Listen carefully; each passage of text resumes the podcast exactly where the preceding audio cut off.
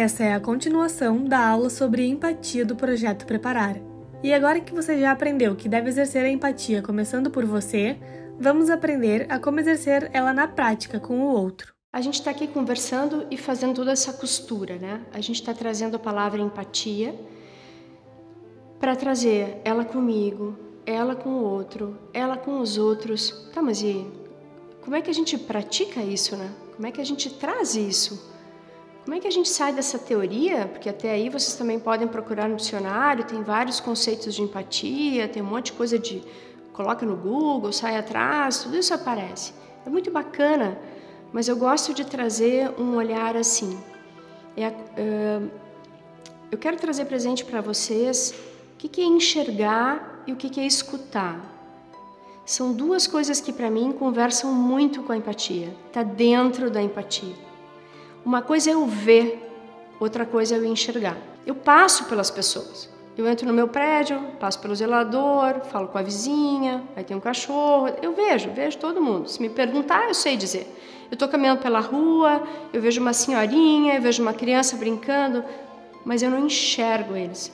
Eu estou vendo eles, mas eu não estou enxergando eles. Eu posso ver, ah, o cabelo é comprido e é rosa, o cabelo é curto e é verde o cara está de bermuda, como é que ela pode estar tá de manga curta com esse frio, várias coisas, tá? Só que eu não estou enxergando ela. O que, que significa o cabelo dela? Porque cabelo no mundo feminino é uma expressão de personalidade. No mundo masculino também. Então, quando eu começo a perceber como é que as pessoas são, como é que elas se vestem, como é que elas se comportam, como é que elas se movimentam, eu começo a enxergar elas. E aí a minha provocação para vocês é o seguinte: quem é que vocês de fato enxergam?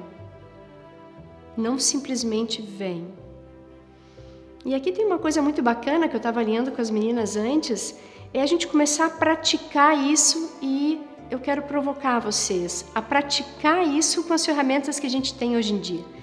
Então, alguém que vocês enxergam, e aí vocês tiram uma foto, ou tira uma foto com a pessoa, tira uma foto da pessoa, tira uma foto da situação, manda para as meninas dizer isso aqui eu enxerguei. Enxergar é se colocar no lugar. Enxergar é começar quase a escrever uma história atrás daquela cena. Então, enxerguei uma pessoa parada de pé, de máscara, numa parada de ônibus. E aí eu começo a enxergar ela eu começo a querer entender que vida essa pessoa tem. O que, que na vida dessa pessoa é parecido com a minha vida? Que ponto dessa pessoa me conectou a ponto de eu simplesmente não só passar o olhar assim e ver, mas eu enxerguei. Eu quero enxergar, eu quero olhar no olho. Isso, por exemplo, é o que me faz falta hoje. Porque eu aqui estou olhando para uma câmera, eu não estou olhando para o olhar de vocês. Eu não estou conseguindo enxergar vocês cada um de vocês nas suas particularidades. Cada um de vocês é diferente do outro. É diferente de mim, por coisas óbvias, idade já é um dos pontos, mas cada um de nós é diferente. E como é que a gente percebe isso? Como é que a gente conecta? Eu tenho certeza que vocês passam pela mesma coisa que eu passo. Eu vejo um monte de gente na rua. Tá, agora menos, porque eu estou mais em casa, socada por causa da pandemia. Mas eu vejo muita gente na rua. Mas eu enxergo algumas pessoas. E aí, na empatia, o convite é para a gente de fato enxergar. Se eu quero me colocar no lugar da outra pessoa, eu quero enxergar essa outra pessoa. E eu vou contar para vocês uma história minha que aconteceu essa semana. Essa semana, eu liguei para as meninas e disse: Eu não sei se eu vou conseguir gravar na sexta-feira. A minha mãe tem 80 anos e passou muito mal. E eu fui lá cuidar dela, ela mora no interior do estado. E eu larguei tudo fui cuidar dela. Porque ela tem 80 anos, vive sozinha e eu sou filha única.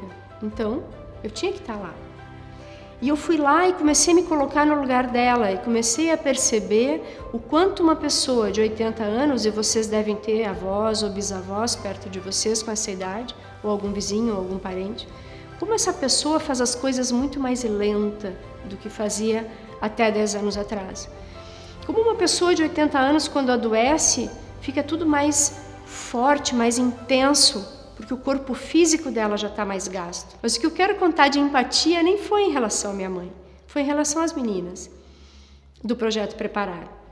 Que elas muito carinhosamente disseram: não, Sheila, primeiro tua mãe, se for o caso, a gente acha outra pessoa e tudo mais, porque o estúdio está locado, então a gente vai atrás de outra pessoa. E aquilo me acolheu tanto, aquilo foi tão bom, porque elas se colocaram no meu lugar e elas sentiram, porque também são filhas, elas sentiram isso. Elas sabiam que eu ia priorizar minha mãe. E no momento que eu me senti acolhida e escutada por elas, aquilo para mim fez sentido. Eu montei toda uma infraestrutura para poder estar tá aqui, mas igual a minha mãe já está bem melhor. Sim. Isso é empatia. A empatia é em pequenas coisas. Empatia é tu te dar conta que tua mãe chegou do supermercado carregada de coisas e tem que limpar tudo hoje em dia, tem que limpar tudo. Para do lado, limpa um pouquinho, ajuda. Empatia é ver alguém que está mais tristinho na pandemia, vai lá, bate um papo, tem um amigo, uma amiga, conversa mais, escuta mais, enxerga ele, traz ele. Se tu acordou num dia de bom humor, ah, tem sol. Sempre que tem sol, e agora meio verão, assim eu acordo bem. Então, assim, distribui isso um pouco mais. Tá um dia de chuva, tu tá meio para baixo, tá mais pesado, procura alguém e pede. Ah, tô precisando ser escutado, tô precisando ser enxergado. Quem sabe tu me enxerga, pode ser? Se tu tem um bom amigo, uma boa amiga, um irmão, uma pessoa bacana, alguém da família, a gente tem que procurar essas pessoas elas conseguem ser empáticas e a gente sabe o que é isso. Então, além do enxergar o outro, tem a história do escutar o outro. Isso é uma história bem bacana também, porque normalmente a gente não escuta. As pessoas estão falando com a gente, a gente está mexendo no celular, a gente está fazendo outra coisa, a gente já está pensando o que vai fazer depois, o que deixou de fazer ontem.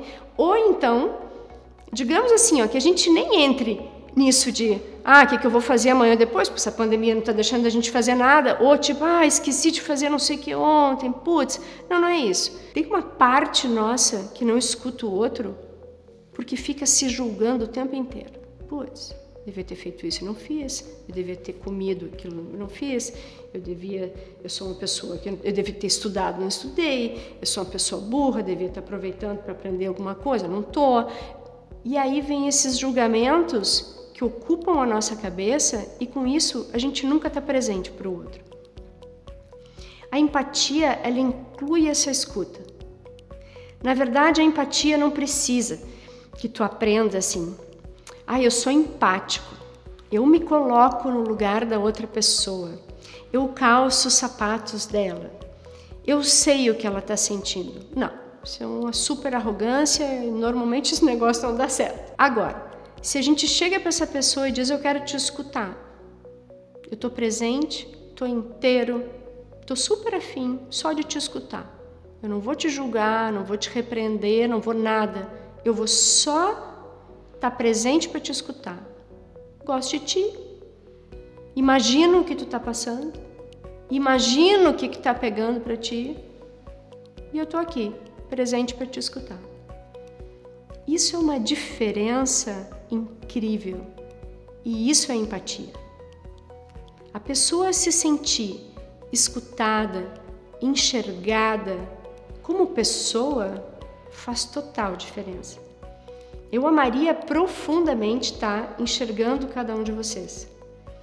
Amaria profundamente estar olhando dentro dos olhos de cada um de vocês. Ano passado eu fiz esse mesmo trabalho o projeto Preparar numa escola com crianças e foi muito bonito. A gente sentou no chão, fez um grande círculo e conversamos sobre as coisas da vida, do colégio, das dificuldades. E foi muito bonito entender aonde cada uma delas estava naquele momento. E aí a minha conexão com vocês aqui hoje é assim: aonde cada um de vocês está? E lá vou eu puxar todo o fio da nossa conversa. Então, primeiro a gente entende o que a palavra empatia quer dizer, mas isso vocês todos podem procurar. Depois eu trago isso para vocês. Primeiro a gente acolhe a gente mesmo, depois a gente acolhe o outro que está perto, depois a gente acolhe os outros. Eu não precisa acolher, né? A coisa, ah, assim. Não. A gente pode tentar ser empático, a gente pode fazer um movimento de empatia. E isso se dá, como eu estou conversando agora, por enxergar o outro, enxergar os outros e por escutar o que eles têm a dizer. Tá, mas e se eu escuto um negócio que não tem nada a ver comigo? Eu discordo do início ao fim do que a pessoa está me dizendo. Ah, enxergo ela e acho assim, ó, tudo que ela faz para mim está equivocado.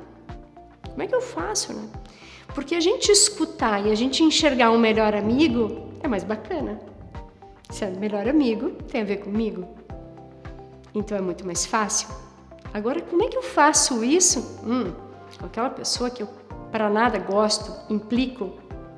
Como trazer isso presente? Obrigada por ouvirem essa aula. A gente vai continuar na próxima parte.